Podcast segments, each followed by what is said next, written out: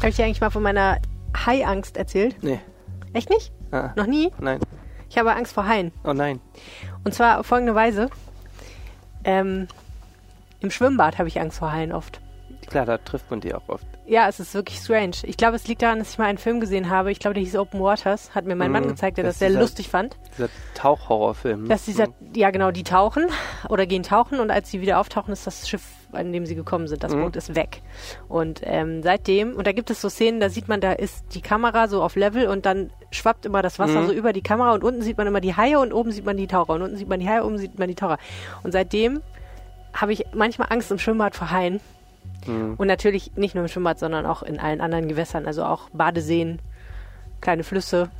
Grundsätzlich habe ich Angst vor Haien, wenn ich in irgendwelche offenen Gewässer gehe. Im Schwimmbad kann ich mich dann meistens noch überwinden, aber äh, ich schwimme nicht mehr in offenen Gewässern, weil ich Angst habe, was unter mir ist. Und jetzt wirst du die Überleitung finden zu diesem Podcast. Ja, ich war ja auf der Boot Ah, okay, verstehe. und habe mir gedacht, es ist ein schönes Hobby, für das man sehr, sehr viel Geld ausgeben kann. Oder beziehungsweise nicht ein Hobby, Tauchen. sondern ganz, ganz viele. Tauchen, Wakeboarden, Mhm.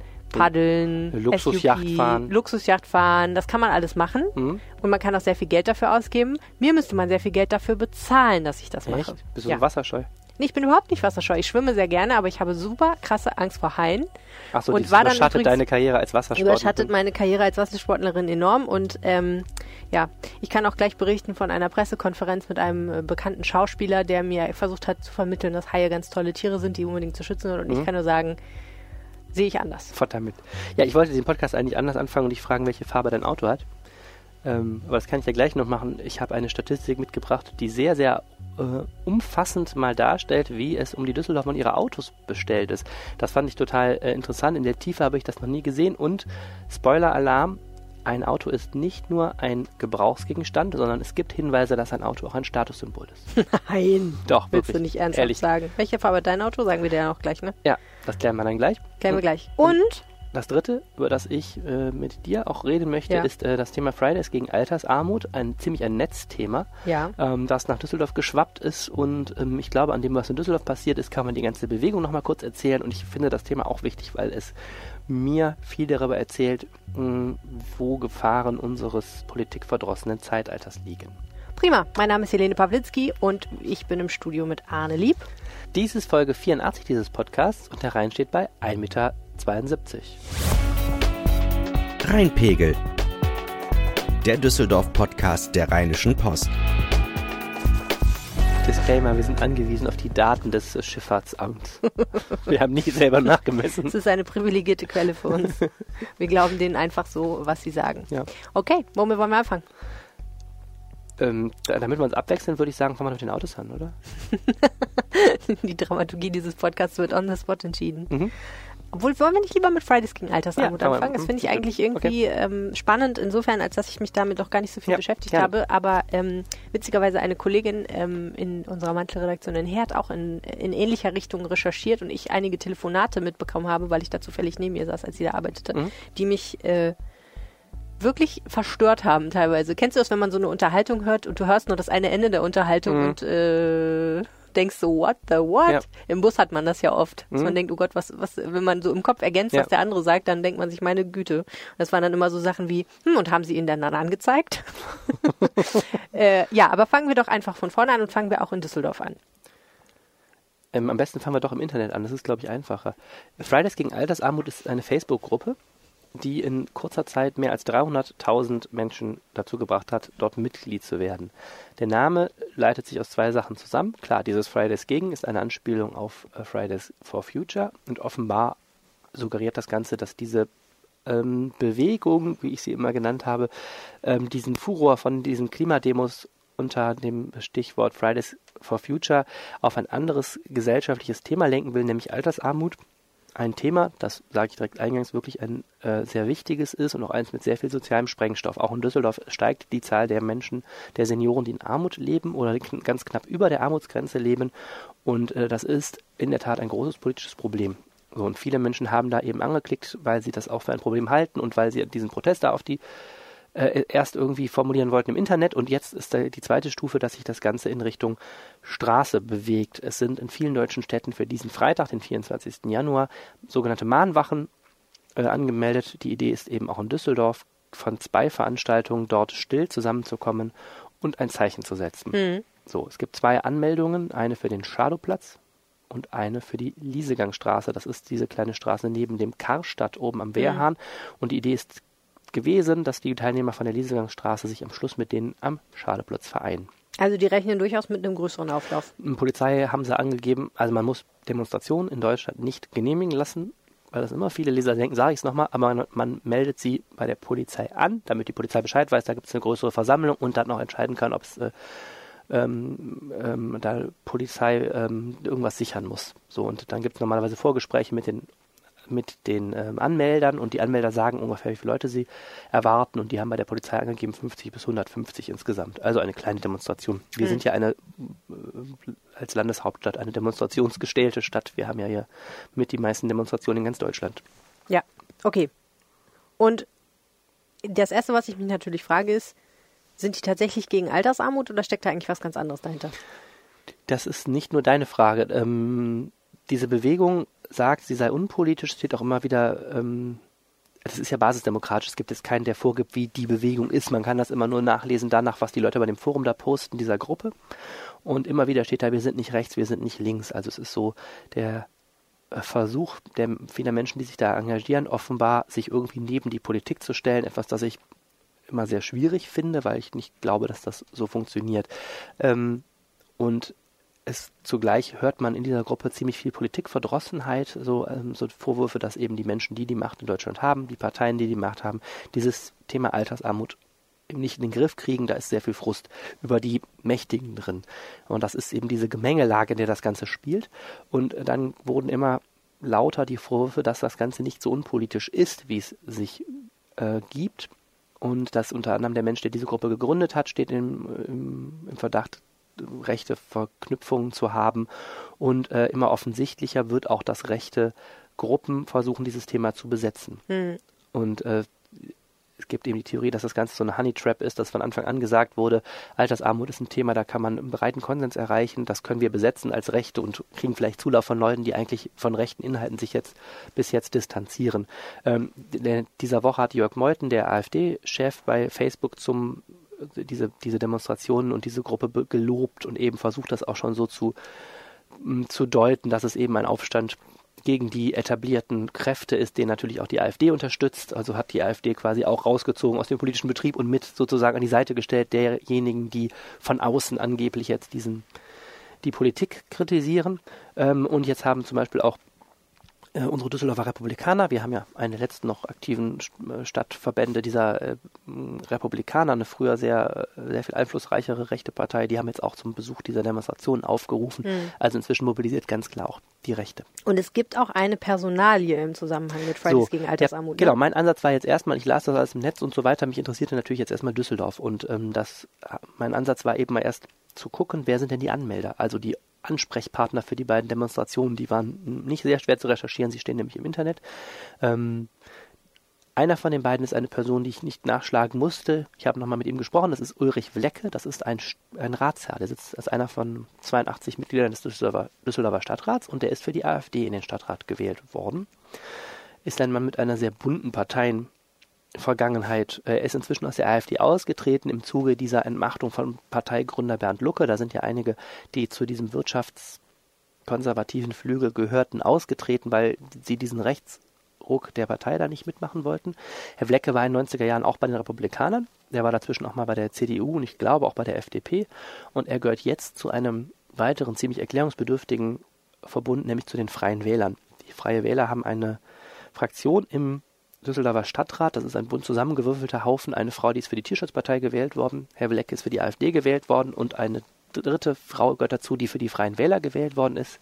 Und das ist eine Fraktion im Düsseldorfer Stadtrat, die ist total isoliert, weil der Drahtzieher und Geschäftsführer da hinten Thorsten Lemmer ist, früher ein bekannter Neonazi und ähm, Manager der Band Störkraft, der sich vor vielen Jahren öffentlich von der Szene gelöst hat, aber ähm, nach wie vor persona non grata da in dem Stadtrat ist und immer so eher auffällt durch ziemlich viel Freude daran, so in diesen politischen Betrieb reinzugrätschen, also von den anderen Fraktionen im Stadtrat nicht mit Handschuhen angefasst wird. Wie sagt man? Also der ist völlig äh, Mit Spitzenfingern. mit Spitzenfingern, der ist also völlig isoliert. Das heißt also, das muss man eben wissen, Herr Wlecke ist hat einen ähm, politisch nicht ganz unproblematischen Hintergrund, ist nebenbei gesagt auch bei der Europawahl als Spitzenkandidat der Grauen Panther angetreten, einer Partei, die ja auch mal früher mit dieser Gründerin Trude Unruh äh, vor vielen Jahren mal in den Medien war und die jetzt auch völlig ähm, eigentlich eingeschlafen ist. Hm. Na gut.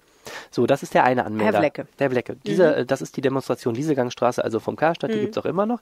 So, die andere Anmelderin. Warte ganz kurz, das hört sich so an wie Herr Blecke ähm, ist politisch betrachtet, steht er auch eher rechts von der Mitte als links, aber ähm, ist ein bisschen schwieriger einzuordnen. Also es ist schwi- schwierig einzuordnen, wo er jetzt tatsächlich welche Genau, Nähe er ist im Stadtrat, ach, das muss man immer noch zusagen, er ist im Stadtrat bis jetzt nicht durch besonders rechte Äußerungen aufgefallen. Er interessiert sich eher für Hm. Finanzpolitik und stellt relativ komplizierte Anfragen zu den Okay. Finanzen der Stadt, aber er ist jetzt kein, kein rechter Lautsprecher. Wir haben auch einen, zum Beispiel ein Mitglied der Republikaner im Stadtrat, Hm. das ist erheblich.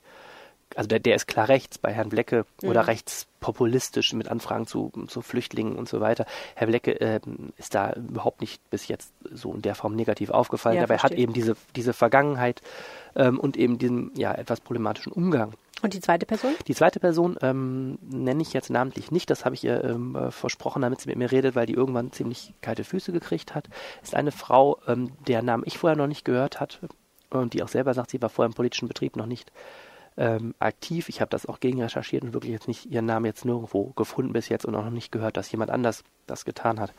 Ähm, die Frau hatte eben auch diese Gruppe angeklickt, sagt sie, weil sie auch Altersarmut ähm, ein schreckliches Problem findet und fand die Idee auch super, den Protest auf die Straße zu tragen, hat sich dann bereit erklärt, als, als äh, Ansprechpartnerin da zu fungieren. Wie gesagt, das Ganze ist total basisdemokratisch. Ich weiß nicht, wie das gelaufen ist. Es scheint so zu gewesen zu sein, dass Leute dann bei Facebook gesagt haben, komm, wir machen was, komm, dann übernehme ich das, ich rufe bei der Polizei an. Hm. So, Meistens ist das ja auch jemand, der schon mal gemacht hat und so, also ne, der schon irgendwie mal gesehen hat, wie es geht oder weiß, Genau. dass man es überhaupt machen muss. So. Und dann äh, letzte Woche habe ich mit, mit ihr das erste Mal telefoniert und dann sie auch auf diese äh, Vorwürfe von rechter Unterwanderung angesprochen. Da sagte sie ganz klar, sie will nicht gemeine Sache mit, gemeinsame Sache mit Rechten machen. Ihr geht es um das Thema. Ähm, und wenn sich das herausstellt, würde sie abmelden. Und dann hat sie mich kontaktiert am Montag und gesagt, ich habe jetzt abgemeldet, mir wird das mm, zu viel. Mich haben Hm. Freunde angesprochen, dass jetzt auch die AfD aufruft und so. Und da möchte ich nichts zu tun haben. Sie sagt, man erwartet natürlich bei so einer Demonstration auch viele Senioren und ähm, sie möchte auch nicht, dass es da irgendwie zu Auseinandersetzungen am Schluss kommt und dafür verantwortlich sein, was man ja als ne, Anmelder einer Demonstration, als Ansprechpartner für die Polizei ähm, zumindest ein Stück weit auch ist. Ja. So, inzwischen mobilisiert übrigens auch das Düsseldorfer Bündnis. Düsseldorf stellt sich quer zu einer Gegendemonstration. Also das scheint jetzt doch wirklich auf eine Rechts-Links-Auseinandersetzung am, also so eine Szene, Szene-Demo hina- hinauszulaufen am Freitag, ähm, was dazu führt, dass diese Bewegung vermutlich auch jetzt schon, ähm, also die Zugriffszahl, also die Zunahme bei Facebook ist ziemlich zurückgegangen seit dieser ganzen Vorwürfe. Ich glaube, das Ganze ist auf dem besten Wege jetzt zu versanden einfach. Wird das denn in der Gruppe diskutiert? Also diese ganzen Fragen nach Personal und Ausrichtung und so weiter und so Mm, fort? Ich habe ähm, mich gewundert, wie wenig da eigentlich gepostet wird. Vielleicht äh, kriege ich auch nicht alles mit, weil ich nicht Gruppenmitglied bin. Es ist so, dass du auch diesen Rechtsdrall da merkst. Da sind teilweise auch Links gepostet von, äh, von Journalistenwatch, ähm, einer einschlägig rechten Seite. Ähm, es wird total Verdi beschimpft in der Gruppe momentan, weil Verdi auch warnt vor der rechten Unterwanderung. Ähm, also diese Gruppe ist schon so, ah, also ist schon so ein, richt- ein etwas schmutziges Internetforum geworden, was ich jetzt wahrgenommen habe diese Woche. Ähm, ich habe jetzt nicht gesehen, dass, dass da offen diskutiert wurde über den, die Ausrichtung. Ich habe aber jetzt auch nicht alle, alle Sachen angeguckt. Bei 300.000 Mitgliedern ist es auch sehr schwer, Mhm. da die über, den Überblick zu behalten. Ja, ich verstehe. Puh, das ist alles eine ganz schön schwierige Gemengelage, ne? Also, Was mir, auf, was mir halt auffällt und warum ich die Sache so interessant auch finde, ist, dass ich das für ein echt typisches Zeitphänomen halte. Ne? Ja. Viele Leute spüren Empörung über bestimmte Themen, äh, über sehr viele Themen von Klimawandel, über eines Dieselfahrverbote bis hin zu ähm, bis hin zu Altersarmut. Das ist auch völlig okay, aber dann ähm, entsteht immer eine ganz schlimme Suppe, wenn dann äh, dazu kommt so eine Politikverdrossenheit, dass die Leute sagen, sie, sie fühlen sich überhaupt nicht angedockt an, ähm, an etablierte politische Kräfte, sondern glauben, man könne so etwas angehen und das unpolitisch machen. Ich bin immer der Ansicht, man kann Politik nicht unpolitisch machen. Ne? Wenn man ein, ein Thema ändern will, muss man eben auch diesen zweiten Schritt gehen, der darüber hinausgeht, äh, Online-Petitionen zu unterschreiben oder in Gruppen mit mit tollen Titeln Mitglied zu werden, sondern man muss sich auch eben fragen, warum sind die Dinge so, wie sie sind. Ne? Ja, was die Leute meinen, wenn sie sagen, sie wollen es unpolitisch machen, ist ja im Prinzip, sie wollen es außerhalb des existierenden politischen Systems verwirklichen, weil sie finden, dass dieses politische System nicht das tut, was es soll, sondern dass das nicht funktioniert. Und ähm, also das an sich halte ich schon auch für einen relativ gefährlichen Gedanken, weil der Grund, warum es ein politisches System gibt, ist ja, weil man bestimmte gefährliche Tendenzen in der Gesellschaft irgendwie unterdrücken will. Und das hat möglicherweise an manchen Stellen auch negative Effekte. Also ich glaube, ne, kein System ist perfekt und jedes System ähm, bringt an vielen Stellen, treibt es Blüten, die man gar nicht gewollt hat. Und das ist sicherlich auch beim politischen System so. Aber die dieser Wunsch, ich glaube, also da bin ich, das glaube ich nämlich auch, das ist dieser Wunsch, sich neben die existierende Struktur zu stellen und zu sagen, wir haben dem abgeschworen, das ist ja im Prinzip Politikverdrossenheit, wir wollen damit nichts mehr zu tun haben, sondern wir haben hier eine Forderung, das ist auch im, im Grunde genommen eine politische Forderung, aber wir, wir müssen, wir wollen die irgendwie gesellschaftlich umsetzen, ohne an den Institutionen, die es gibt, vorbei sozusagen. Genau, und das Problem ist, erstens, ähm, Politik ist ein System und ein System kannst du nur äh, du kannst aus einem System nicht raus sozusagen, du kannst nicht irgendwas erreichen, in einem System, ohne irgendwie Teil da, davon zu sein. Es gibt keinen Menschen, der sich neben Politik stellen kann, wenn er Politik machen will. Und ähm, das Zweite ist eben, das Problem ist, du kannst nur so lange behaupten, du bist unpolitisch, wie du total vage bleibst. Alle sind gegen Altersarmut. Ich habe es schon mal in diesem Podcast beim Thema Weltfrieden gesagt. Alle sind auch für Weltfrieden. Keiner wird offen sagen, er ist dagegen. Du musst aber in so einer Bewegung an irgendeiner Stelle eben auch so Leitplanken einziehen. Also man muss sich abgrenzen gegen radikale Kräfte, sonst hat man die eben auch an der Backe. Mhm. Ähm, und dass gerade diese, gerade diese rechten Kräfte sind sehr, sehr gut darin, eben genau, das ist klassischer Populismus, zu sagen, ja, wir spüren auch eine eure Unzufriedenheit gegen Altersarmut und wir sind diejenigen, die sie mit euch ändern gegen das System. Das ist, es ist purer Populismus, auf den man dann ähm, schnell reinfällt, weil man diese Kräfte natürlich nicht los wird. Es gibt gibt keine unpolitische Bewegung. Und das ist, glaube ich, das, was der Schritt, den Fridays gegen Altersarmut eben bis jetzt nicht gemacht hat, zu sagen, okay, wir spüren ähm, ein An das Anliegen, dass wir das Thema Altersarmut gerne mal in Berlin laut vertreten wollen, damit es sich etwas ändert, hm. was gut und richtig ist. Aber das Zweite ist, wir ähm, grenzen uns ganz klar ab gegen umstürzlerische rechtsradikale Tendenzen oder so. Und an der Stelle wird das Ganze politisch. Da ist das Unpolitische eben vorbei. Deswegen meine ich, man kann keine unpolitischen politischen Forderungen stellen. Mhm. Ja, ohnehin habe ich den Eindruck, also gerade wenn man sich den Namen anguckt, es gibt einen Grund, warum das Fridays for Future heißt und Fridays gegen hm. Altersarmut. Mhm. Ähm, das ist halt so ein, ja, erscheint mir aktuell noch wenig organisch gewachsen, sondern eher wie, also ich will ihm jetzt auch nicht Unrecht tun, aber sowas geht halt im Internet auch sehr schnell, dass man ja. sich für sowas begeistert. Aber das ist dann halt die Frage, ist das jetzt ein Strohfeuer oder kommt da wirklich nachhaltig irgendeine positive Initiative raus, die auch wirklich was Gutes leistet für die Gesellschaft. Und das kann ich aktuell noch nicht so richtig erkennen, denn gegen etwas zu sein ist ja schön, aber die Schwierigkeit besteht ja gerade darin, für etwas zu sein und sich rauszusuchen, was ist eigentlich die Alternative. Und genau, was ist die Alternative und zur Altersarmut und, und wie bekämpfen wir sie? Hm. Die, Gefahr dieser Sachen ist eben, die sozialen Medien werden getrieben. Der, der Treibstoff der sozialen Medien sind Emotionen hm. und Empörung ist eine starke Emotion. Und ähm, ich sehe immer die Gefahr, die Leute, du kriegst die Leute sehr schnell dazu, sich zu empören. Mhm. Und in Klammern nochmal, ich will da keinem Unrecht tun, es auch, gibt auch gute Gründe, sich zu empören, äh, ja. zum Beispiel über Altersarmut. Aber ähm, die Gefahr besteht eben darin, dass man dann sehr schnell äh, auch reinfällt auf Populisten, die sehr wohl auch sehr bewusst wissen, was sie tun und wie sie Wut versuchen zu kanalisieren in Unterstützung. Jetzt sag doch noch mal ganz kurz, wenn möglich, was erwartet uns denn jetzt am Freitag an der bewussten Stelle? Äh, Freitag 16 Uhr werde ich mir genau das persönlich rausfinden oder eine Kollegin. Ähm, ich gehe davon aus, dass viele Leute da abgeschreckt sind aus dem bürgerlichen Spektrum, die jetzt vielleicht gedacht hätten, Altersarmut Demonstration finde ich eine gute Sache. Ich mhm. würde tippen, wenn Republikaner aufrufen, kommen auch Republikaner ähm, oder ihnen nahestehende Kräfte. Wer weiß, ich tippe, dass es eine ganz kleine Zusammenkunft werden Auf dem wird. Schadoplatz, ne? Nee, das ist Oder ja jetzt, ist der Liesegangstraße? Nee, Schadoplatz ist abgemeldet. So, das ist jetzt Liesegangstraße. Okay was weiß ich, vielleicht melden die auch Shadowplatz nochmal an. Wie gesagt, mhm. man, kann, man muss Demonstrationen nicht genehmigen lassen. Ja, die können ja. auch kurzfristig Donnerstag noch mitteilen, dass sie sich Freitag da doch noch treffen. Äh, dann haben sie nur das Problem, dass die Leute, die kommen, sich an zwei Standorte verteilen. Ähm, ich keine Ahnung, wer da jetzt kommt. Ich gehe, wie gesagt, ich gehe davon aus, dass der, dass der kurzzeitige Rückhalt, den diese Bewegung zu haben schien, schon wieder gerade verheilt. Auch in anderen Städten gibt es genauso diese Abmeldung übrigens. Ähm, ich glaube, es wird eine kleine Demonstration mit Leuten, die vielleicht auch sich zum ersten Mal sehen und da auch rausfinden, ob sie überhaupt dasselbe wollen. Und es wird eine, äh, ich vermute auch kleine Gegendemonstration geben. Und dann glaube ich, würde es das mein Tipp jetzt letzte Mal sein, dass Fridays gegen Altersarmut in Düsseldorf aufschlägt. Okay, dann könnt ihr also hingehen oder es weiträumig umfahren, je nachdem, wie, ihr, wie ihr geneigt seid. Und ähnliches gilt übrigens für die Messe Boot, die noch bis Sonntag läuft.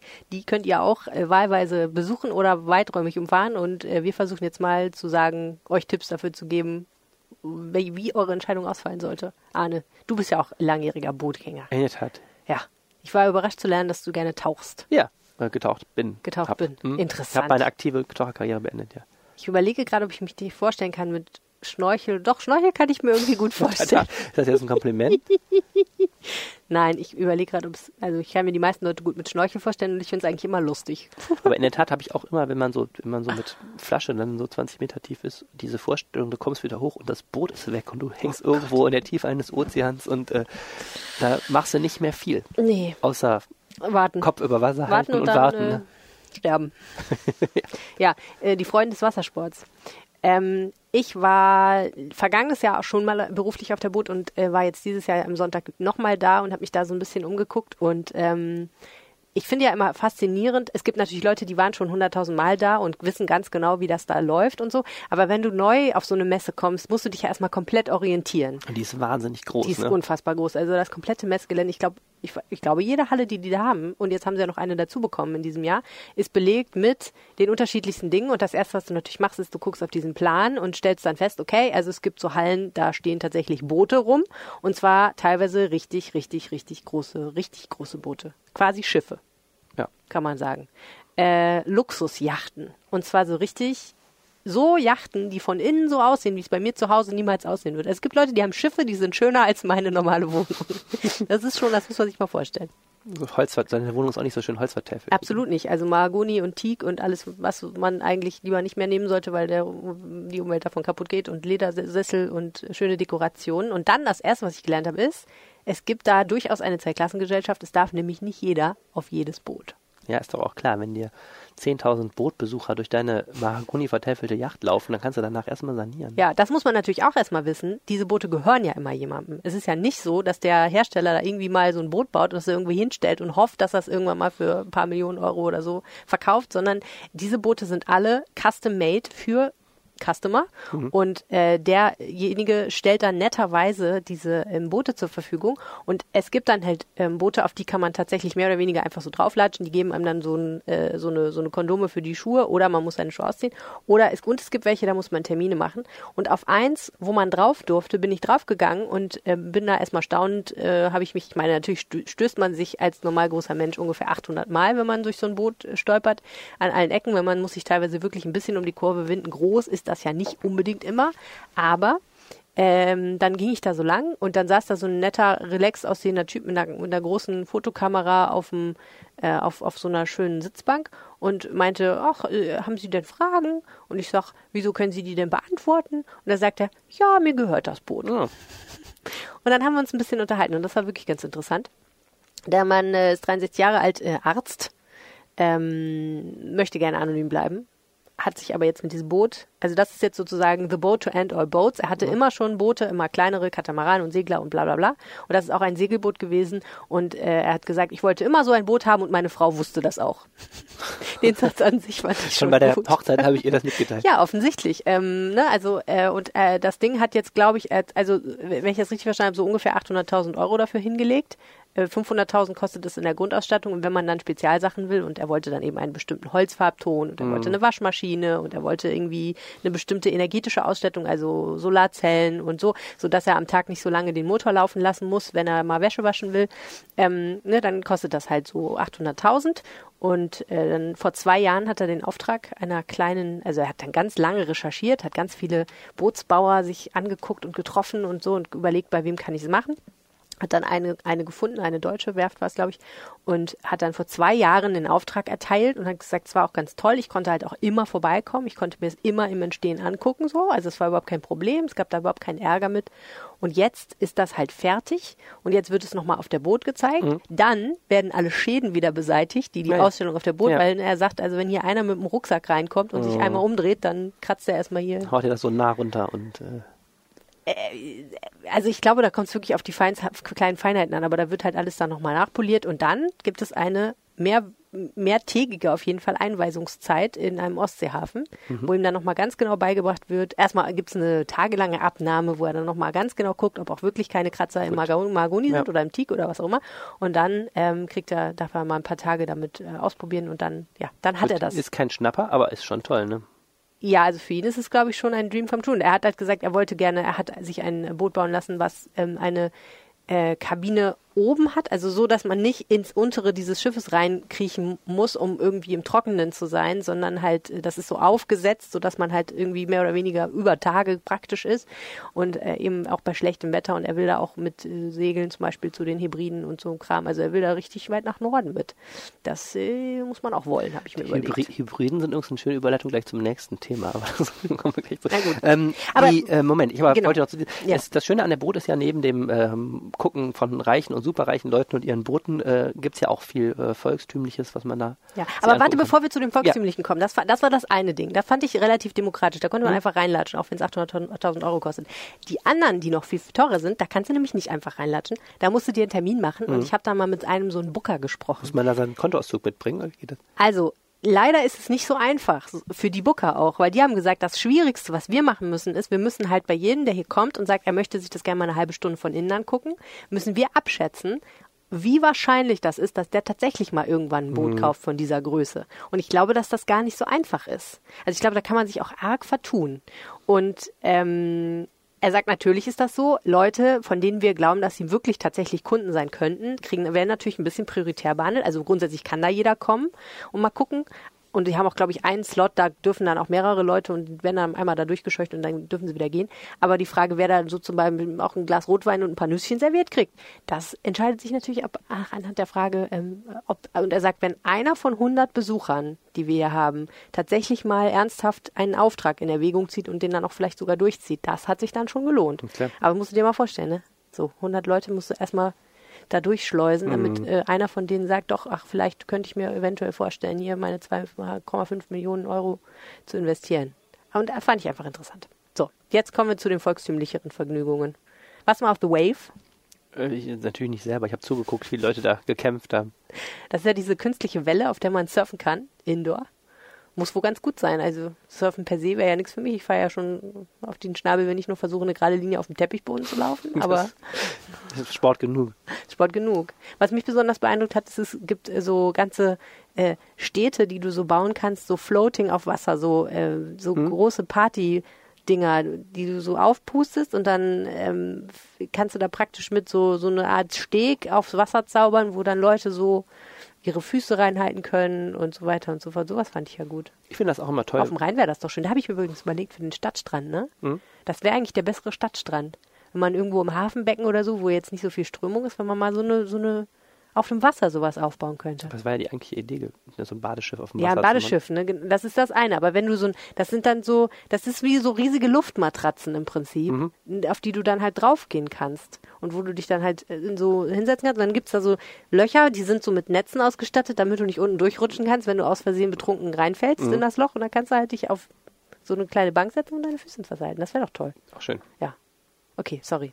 Ich habe dich jetzt schon zum dritten Mal unterbrochen. Achso, ich wollte nur sagen, dass ich die ähm, Boote mal schön finde, weil da kann sehr vielen aktiven Menschen dabei zugucken, verrückte Sachen zu machen, wie sie da rumklettern und irgendwie Segel verteuen oder ähm, surfen oder so. Also tausend mhm. Sachen, die ich nicht persönlich jetzt machen müsste, aber ich finde immer, das ist sehr, es ist ein Stück von Urlaub auch immer so, die Boote. Und man kann sich dann auch informieren über tolle Reiseziele und so weiter und ähm, finde, das ist eine Messe, die irgendwie, übrigens auch wie die Karawane Messe, die ziemlich viel Lust auf Urlaub macht. Ich war auch überrascht, wie, äh, wie viele unterschiedliche Leute da rumlaufen. Also es sind wirklich, glaube ich, Leute dabei, die durchaus zweieinhalb Millionen und sich mal eben so ein kleines Beiboot noch kaufen können. Aber es sind halt auch viele Leute wie du und ich dabei. Es gibt ganz viele Leute, die mit Kindern da hingehen. Das finde ich auch immer hardcore, ne? Kinder und Hunde auf eine Messe schleppen, mhm. finde ich immer so okay, kann man machen, aber äh, so ab einem bestimmten Alter haben die da, glaube ich, richtig Spaß. Muss ja gucken, ob die auf, die auf die Yacht passen alle. Genau. und du schläfst dann hier, aber es war wirklich, als ich auf dem einen Schiff war, äh, lief da so ein kleiner Junge und sagt, ich schlaf immer hier. Der hatte sich das schon alles gut überlegt, seine mal, Eltern so. Mm. Ich stand mal bei der da und guckte mir so die, so eine Luxusjacht an und neben mir stand ein Vater mit seinem Sohn und der war so zehn oder sowas und der Sohn sagte zum Vater, guck mal, die da hinten ist schöner, da können wir hinten unsere Jetskis dran machen. ich. Ja, ich bin da lang gelaufen, dann kam ein kleiner Junge vorbei in seiner Hand von seinem Vater und sagt, Papa, ist 300.000 Euro viel? Und was hat der Vater gesagt? Nichts, der war beschäftigt, sich die Butter anzugucken. Ich weiß bis heute nicht, ob, wie die Antwort ausgefallen wäre. Das hätte mich sehr interessiert. Gibt es denn irgendwas Neues bei der Boot? Bestimmt. Aber erwartest du jetzt, dass ich dir sage, welche? Also es werden jedes Jahr auf der Boot ganz, ganz viele neue Bootstypen präsentiert. Das meinen aber nicht so, es gibt jetzt nicht so neuen, also dieses Jahr keinen So neuen Trend oder so Besucherbereich oder so ein künstlicher. Nee, es gibt halt eine Hai neue Halle, so. wo auch äh, tolle große Riesen, also Okay, eine weitere genau, große größer Halle ist sie geworden, Genau, ne? größer ist sie geworden, mehr mehr große Schiffe, die, äh, die großen schönen, super schönen reichen Super Super Yachts, wie es so schön heißt. Ähm, ich glaube, ein weiterer Trend, der immer weiter kommt, ist ist ähm, ist diese Geschichte mit Umweltschutz und Nachhaltigkeit. Die gucken halt schon, dass sie sich äh, versuchen, sich sozusagen auch so ein bisschen in, bei dem Thema zu engagieren, weil sie wissen, die Akzeptanz muss da stimmen. Und es scheint wohl so zu sein, dass jetzt Taucher und Wassersportler generell da schon relativ weit vorne mit sind und das auch interessant finden, weil natürlich Taucher ist ja klar, ne, wenn du runtertauchst und da ist nichts mehr außer irgendwie ein Haufen Plastikflaschen, äh, kannst es auch lassen. Also die sind schon interessiert daran, dass die Meere geschützt werden, aber äh, die Bootsbesitzer sind da noch nicht so weit, sagte man mir. Also im Sinne von, für die ist das noch nicht so eine große Priorität einfach. Aber es gibt dann immer so Pressekonferenzen wie die ähm, von einer einer Organisation, die heißt Shark Project. Die hatten sich den Schauspieler Hannes Jennecke eingeladen, den man vielleicht aus dem ersten deutschen Fernsehen kennt, der sehr, sehr äh, lange schon offensichtlich sich für Haie engagiert. Und ähm, was ich eigentlich wirklich ganz spannend fand, war, ähm, da geht es darum, dass die gerne durchsetzen wollen, in, dass in der Europäischen Union der Handel mit Haiflossen verboten wird. Weil, wie man mir dort sagte, ich habe es jetzt allerdings nicht nachgeprüft, die EU tatsächlich der größte Händler von Haiflossen in der Welt ist insbesondere in Spanien, die spanischen Fischer befischen die Meere sehr intensiv nach Haiarten. Dann werden die Flossen abgerissen oder abgeschnitten. Die werden in, nach Asien gebracht, weil in Asien die halt als Delikatesse gelten. Haifisch, Fischflossensuppe kennt man ja. Und der Rest vom Fisch ist aber leider irgendwie ein bisschen überflüssig, weil er schmeckt nicht so toll. Und ähm, ja, dann wird halt entweder der ähm, umetikettiert und als F Speisefisch vermarktet äh, oder er wird zu Fischmehl verarbeitet und an Tiere verfüttert.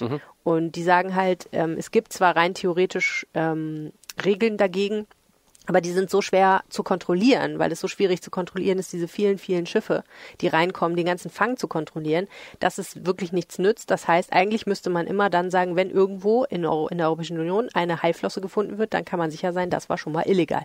Deswegen wollen die ganz gerne, und da gibt es auch schon Gesetzgebung in verschiedenen Ländern, unter anderem in einigen US-Bundesstaaten, dass Haiflossen eben illegal werden. Und dafür startet dann jetzt auch Anfang Februar ein Bürgerbegehren, was ja bekanntlich, wie wir gelernt haben, bei der Frage nach der Zeitumstellung äh, die Wirkung hat, wenn genug EU-Bürger dieses Bürgerbegehren unterschreiben, dann muss sich die Europäische Kommission damit beschäftigen und gegebenenfalls einen Gesetzesentwurf auf den Weg bringen in diese Richtung.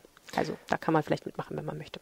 Ich, ähm, ich möchte noch einmal abschließend sagen, dass ich dieses Thema, alle wollen ja jetzt nachhaltig sein und die Umwelt schützen. Wir sehen es ja gerade auch beim in Davos, beim, beim World Economic Forum, da ist ja auch gerade das Thema Nachhaltigkeit das Thema. Ich muss, ich musste so ein bisschen zucken bei den Tauchern, weil auch die Taucher natürlich, äh, oder die Taucher gelten auch als ziemliche Umweltsäure teilweise, weil sie mit ihren Händen dann unter, unter der Welt, äh, unter der Welt im, äh, im Wasser dann die Korallen anpatschen und Ja. ähm, weil sie in äh, Gebiete vordringen, bei denen es auch schön wäre, wenn da Menschen mal nicht hin vordringen. Mhm. Also ich glaube, zu den großen politischen Aufgaben äh, des nächsten Jahrzehnts wird auch gehören, echte Nachhaltigkeit und echten Klimaschutz zu unterscheiden von äh, Menschen, die das behaupten, weil gerade habe ich das. Gefühl, ähm, man wird überschwemmt davon, dass alle jetzt im Zuge von Fridays for Future und insgesamt einem sehr starken Umweltbewusstsein, was ja gerade auch über klassische linke Klientele hinweg äh, absolut spürbar in der Gesellschaft ist, ähm, gerade alle sich überbieten damit, dass sie auch noch irgendwie was Vollkommen Nachhaltiges tun und ich manchmal so ein bisschen zucke, wie weit das wirklich äh, ist. Es ist halt auch immer so die Frage, klar, also wenn du mit so einem riesengroßen Boot über irgendein Meer fährst, verbrauchst du ja wahrscheinlich Dieseltreibstoff, es sei denn, du segelst, aber keiner segelt die ganze Zeit. Und spätestens dann wird das natürlich Auswirkungen auf die Umwelt haben und dann ist natürlich die Frage, ist das nicht eigentlich vollkommen überflüssig, was du da tust? Und könntest du es nicht eigentlich besser lassen? Aber die Frage kannst du natürlich bei allem stellen. Auch die Frage, muss es eigentlich so eine riesengroße Messe über eine Woche geben, wo alle diese riesengroßen Schiffe antransportiert werden? Das ist ja ohne wahnsinnig viel Elektrizität, Müll und so weiter und so weiter fort anfällt. Schwierig. Das ist eine schöne Überleitung zu unserem dritten Thema, nämlich den Autos. Ah, Denn auch dort sind Anspruch und Wirklichkeit stehen etwas auseinander. Ja. Was glaubst du ist die beliebteste Autofarbe in Düsseldorf? In Düsseldorf? Bei den privat zugelassenen. Gold. Falsch. Es gab doch neulich diesen goldenen SUV, Stimmt. der vor dem Verkehr gezogen wurde von der Polizei, glaube ich, mit der Begründung, er würde zu doll blenden. Stimmt. Nee, das ist äh, keine Gefahr. Also die Düsseldorfer sind farbenmäßig total langweilig, sind nur gedeckte Farben. Äh, 35 Prozent sind grau, der privat zugelassene Pkw, wobei Silber Metallic eben auch als grau gilt. 28 Prozent sind schwarz. 12 Prozent sind blau Mhm. Und 9 Prozent sind weiß. Aha.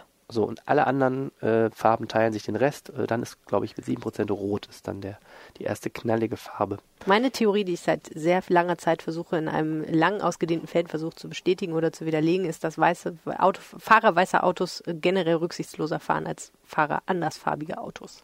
Ich hätte jetzt gesagt, dass Aggressiver. rote Autos aggressiver sind. Nee, die wirken aggressiver, aber die Autofahrer roter Autos sind oft eher verspielt, würde ich sagen.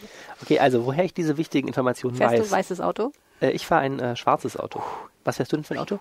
Blaues. Ein blaues Auto. Ja, aber ich habe mir das nicht ausgesucht. Ich habe mir in meinem ganzen Leben noch niemals die Farbe meines Autos ausgesucht, weil ich diese Autos immer zugeordnet bekomme von meiner Familie. Die ehrlich sind sagen, dann immer über, dann nehme ich sie immer. Als ich äh, mein Auto gekauft habe, wurde mir auch ein gebraucht ein rotes Auto angeboten und der Händler sagte also auch super Farbe.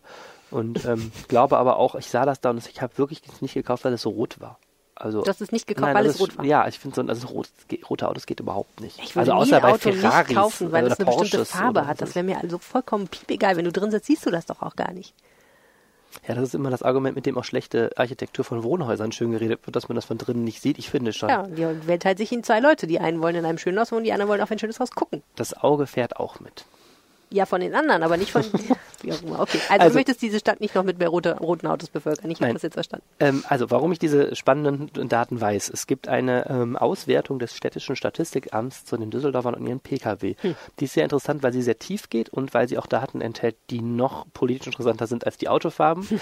ähm, die Stadt weiß sehr viel über ähm, die Düsseldorfer und ihre Autos, weil man für die Kfz-Zulassung ja eine Menge Daten angeben muss. Modellnummer, Abgas, ähm, Werte, also Abgaswerte, so wie sie zumindest im Fahrzeugschein stehen, ähm, Hubraum, Antriebsart ähm, und eben auch solche Dinge wie Farbe und natürlich auch ähm, vieles über die Person selber, also über die Halter selber. Ne? Und Halterinnen.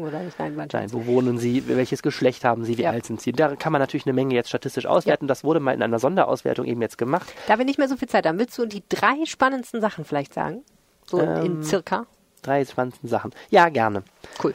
Ähm, erstens, der Bestand an Autos hat weiter zugenommen. Stichtag hier ist der 31.12.2018 und da hat es im Vergleich zum Vorjahr nochmal 4.500 Kfz mehr gegeben. Damit kommen wir auf 347.352 angemeldete Kfz auf Düsseldorfer Stadtgebiet. Kann sich eh keiner merken. Kannst du demnächst auch aufrunden oder abrunden.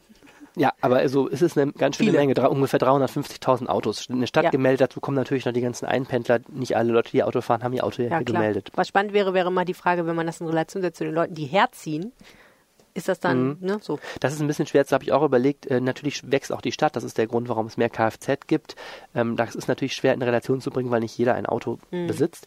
Äh, interessant ist eben nur in Zeiten der Verkehrswende und des Klimaschutzes und so weiter. Es gibt jetzt nicht die Trendwende, dass man sagen kann, massenhaft Menschen schaffen ihre Autos ab. Gut. So, dann finde ich sehr, sehr interessant, ähm, es gibt äh, den sogenannten Motorisierungsgrad. Das ist also ähm, die Zahl der Autos pro Einwohner. Mhm. Ähm, das wird gerechnet im Vergleich zu 1000 Einwohner über 18 Jahre. Und der beträgt 417 durchschnittlich, also auf 1000 Düsseldorfer, die 18 oder älter sind, kommen 417 Autos. Total interessant ist aber der Unterschied zwischen den Stadtteilen. Rate mal, was der motorisierteste Stadtteil Düsseldorfs ist. Mm. Also wahrscheinlich ist es ein Stadtteil, wo die Leute auf jeden Fall viel ein Auto brauchen. Also Mhm. tendenziell wahrscheinlich einer, der eher weiter draußen liegt. Also vielleicht im Norden irgendwo. Ähm, genau, der ganze Norden ist sehr stark motorisiert, äh, aber der motorisierteste Stadtteil ist Hubbelrath. Das ist ein ziemlich reiche Viertel im Osten der Stadt. Dort kommen 827 Autos auf 1000 Leute.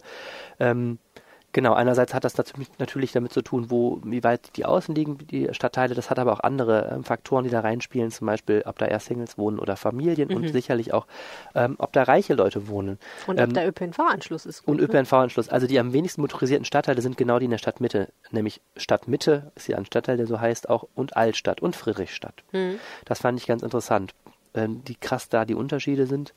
zwischen diesem Motorisierungsgrad. Was ich dann auch total interessant finde, ist ähm, der Hubraum.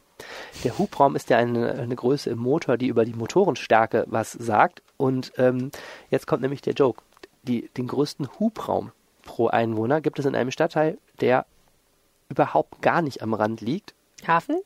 Karlstadt. Karlstadt. In der Karlstadt fahren Nein. die Leute die dicksten Karren. Okay, das So, ist auch also so überraschend. Ne, also dicksten Karren im Sinne von mit den Ja. stärksten Motoren. Du und ich, wir haben ja ein gemeinsames Hobby. Wir gehen gerne durch Karlstadt und zählen Porsches. Genau, Porsche, genau, exakt. Das, das sind natürlich die Sportwagen, das sind die, ähm, das ist die Oberklasse, das Ja. sind die SUV. Und da siehst du eben dieses, was ich sagte, mit dem, mit dem Statussymbol. Also niemand, der in der Karlstadt wohnt, einem Stadtteil, der wirklich von der Verkehrsanbindung traumhaftendst ist, Mhm. äh, bräuchte einen äh, Wagen mit einem hyperstarken Motor. Crazy. Also da siehst du wirklich dieses sehr schön in der Statistik, auch dieses Statussymbol-Thema. geht ihr nicht zu Fuß, Leute? Warum Ja, wirklich. Nicht? Also das ist wirklich da und die haben es zauberhafte. Ich, meine, ich gehe auch nicht Ja, zu Fuß und ich wohne in schöne Geschäfte. Und am Bahnhof eigentlich müsste ich es genauso zu mir Ja, sagen. nee, das fand ich sehr interessant. Nebenbei gesagt, Männer, also die, die Düsseldorfer Männer haben einen viel größeren Hubraum als die Düsseldorfer Frauen. Mhm. Äh, Das fand ich noch ganz interessant. Naja, und dann eine Sache, die ich politisch noch sehr interessant finde, nämlich es wurde mal geguckt, wo wohnen die Dieselfahrer. Grundsätzlich ist es so, 97 Prozent der Autos in Düsseldorf werden mit Verbrennungsmotor gefahren. Das ist keine Überraschung, also mit Benzin oder Diesel. Die anderen holen etwas auf, Elektro und vor allen Dingen diese Hybriden. Ich habe ja gesagt, wir kommen nochmal auf Hybriden.